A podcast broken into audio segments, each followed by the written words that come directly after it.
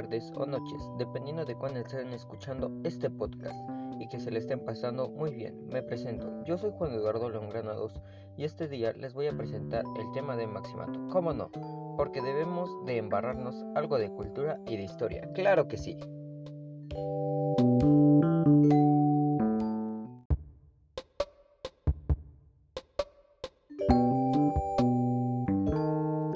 Primero que nada, ¿qué fue? El Maximato fue un periodo histórico y político de México que abarcó desde 1928 con el gobierno de Emilio Portes Gil como presidente interino del país hasta 1934 con el inicio del gobierno de Lázaro Cárdenas. Este periodo se caracterizó por la influencia de Plutarco Elías Calles en la política mexicana, de cuyo apodo jefe máximo de la revolución deriva el nombre de este periodo.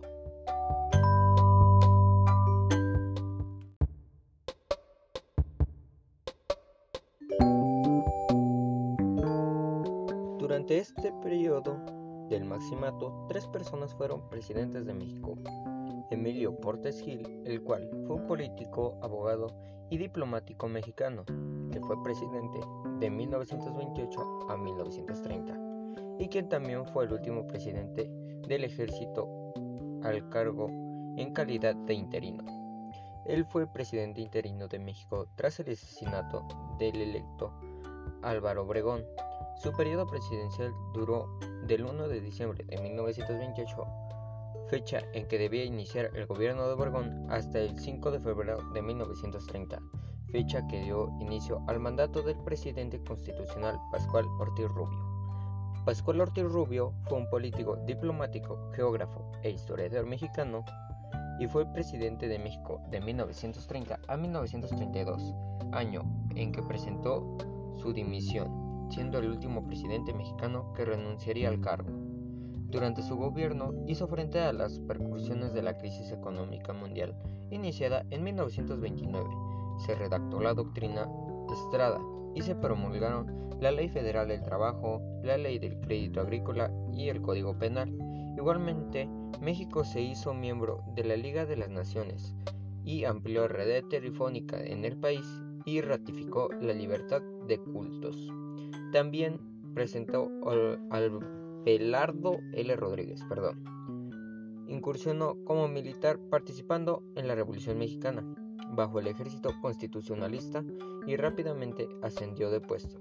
Tras el fin de la guerra, incluso en la política, se desempeñó como presidente de México sustituto, siendo el último del país en serlo. Del 2 de septiembre de 1932 al 30 de noviembre de 1934 y como gobernador de Sonora entre 1943 y 1948. Durante su gobierno se empleó una política económica que favoreció el desarrollo de la industria y el comercio. Se trazaron carreteras como la de México Nuevo León Laredo, Puebla de Tehuacán y Morelia Guanajuato. También se promulgaron la ley de nacionalización y naturalización, el Código Sanitario y la Ley Orgánica de los Tribunales Federales, entre otras. También se estableció el salario mínimo y se reformó la Ley de Patrimonio Ejidal. Envía al Congreso de la Unión la Ley Orgánica de la Universidad Autónoma de México. Le fue otorgado el control total de cambios al Banco de México por decreto el 2 de mayo de 1933 y fue inaugurado el Palacio de Bellas Artes. Este a su vez también fue el presidente sustituto tras la renuncia de Ortiz Rubio. Plutarco Elías Calles fue el presidente de 1924 a 1928.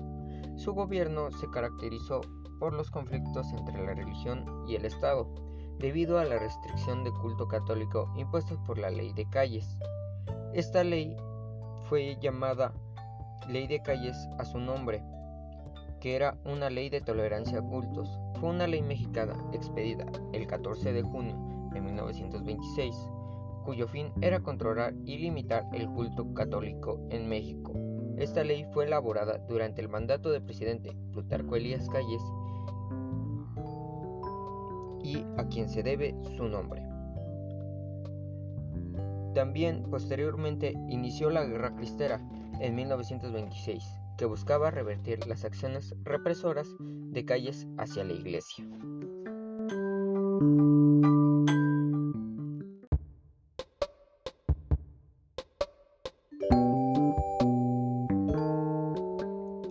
A partir de 1926, Álvaro Obregón decidió regresar por completo a la vida política, motivado principalmente por su intención de ser reelegido para la presidencia en el periodo posterior a la de Calles. Para permitir la candidatura de Obregón, se reformaron los artículos 82 y 83 de la Constitución de, la Constitución de 1917, permitiéndose la reelección presidencial mientras no fuera en el periodo inmediato del mandato. Álvaro Obregón se presentó como un candidato a las elecciones celebradas el 10 de julio de 1928 en el que él resultó ganador, con lo que se le otorgaría el segundo mandato presidencial. Sin embargo, el 17 de julio de 1928, siete días después de que fuera reelecto como presidente, Álvaro Obregón fue asesinado en el restaurante La Volvilla de Ciudad de México por José León Toral, quien lo acusaba del conflicto entre la Iglesia y el Estado. Pero nosotros ya sabemos de que esto no era obra de Álvaro Obregón, sino de Plutarco Elías Calles con su ley de calles. A la muerte de Obregón, el político de Calles era débil, siendo que el peso político de los obreguistas era superior al suyo, y que su presidencia estaba muy manchada debido al estallido de la guerra cristera. Calles logró convertir el presidente interino a Emilio Portes Gil, quien perteneció a una corriente moderada del obreguismo, y era por lo tanto agradable tanto como para él como para sus detractores políticos. En 1934, Lázaro Cárdenas del Río fue reelegido presidente constitucional de México. La influencia de Calles sobre la vida política del país dio origen a que las personas ocuparan la presidencia de la República durante esos años fueran consideradas meros títeres, cuyas decisiones no eran propias, sino que respondían al modo en que Calles manejaba los hilos de la política. Sin embargo, esto no es todo claro hasta dónde llegó realmente su poder personal y en qué consistía.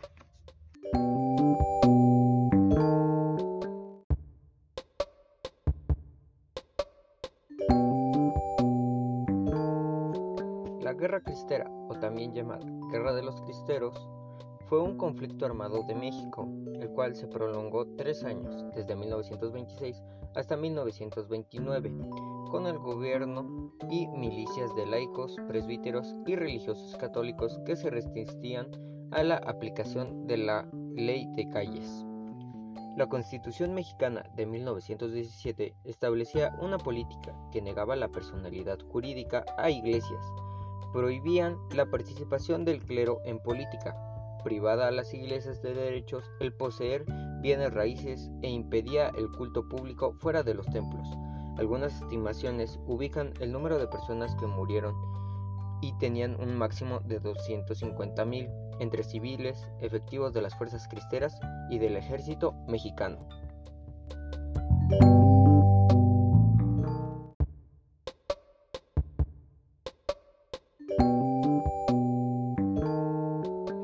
Esta ley de calles, la cual acabo de mencionar, fue una modificación al Código Penal en 1926 para limitar las manifestaciones religiosas con el fin de no contar con instrumentos más precisos para ejercer los controles de la Constitución de 1917, que se estableció en el artículo 130, como parte del modelo de sujeción de las iglesias al Estado.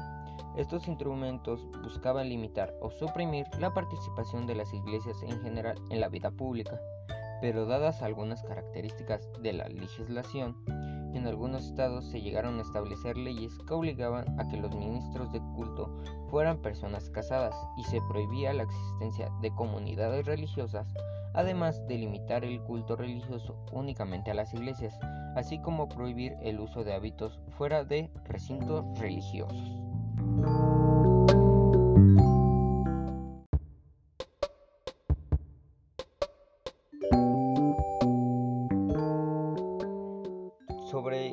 Este podcast no tenía idea de alguna de esta información, pero tuve que informarme y descubrí que las mujeres también tuvieron una participación en esta guerra de los cristeros.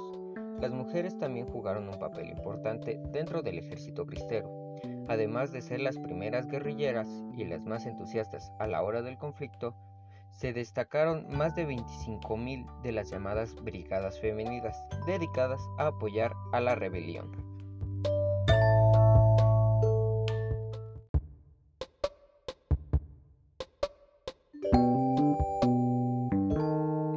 Plutarco Elías Calles fundó el PNR para transmitir de un gobierno de caudillos a un régimen de instituciones dando inicio al Partido Nacional Revolucionario, que ahora lo conocemos como el PRI, el cual sigue robando.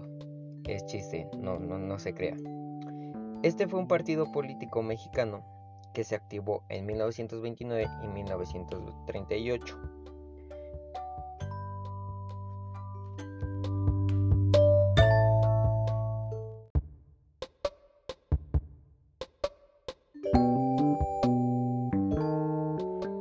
Partido Nacional Revolucionario, definido ya como un partido oficial, introdujo cambios en el sistema político mexicano, como la regulación y contención de los movimientos políticos promovidos por el interés de obtener la presidencia del país y los beneficios asociados. A lo largo de sus nueve años de vida, mantuvo una posición preponderante en la vida política nacional, y de él surgieron los dos candidatos presidenciales vencedores de este periodo.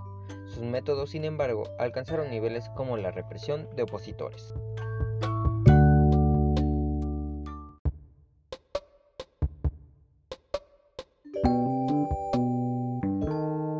Calles se mantuvo como una pieza importante en las decisiones políticas tanto del partido como del país, en el periodo que es el maximato, pero durante este tuvo un ligero enfrentamiento con el presidente Lázaro Cárdenas, que provocó una crisis política y como resultado tuvo que Calle salió del país exiliado y sus seguidores fueron eliminados del gabinete presidencial y del propio partido. El crecimiento de apoyo de Cárdenas a los grupos obreros y campesinos incrementó y del descontento para la estructura partidista, en última instancia, el presidente abogó por transformar el partido para incorporar a los propios campesinos y obreros, así como empleados públicos y militares. Finalmente, el PRN fue disuelto en 1938 y dio paso al Partido Revolucionario Mexicano.